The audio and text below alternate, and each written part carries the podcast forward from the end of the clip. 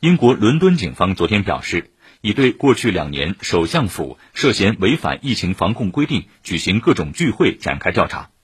英国首相约翰逊近日承认，在2020年5月封城期间违规参加首相府花园酒会之后，英国媒体24号又曝光说，首相府在2020年6月曾为约翰逊举办生日聚会，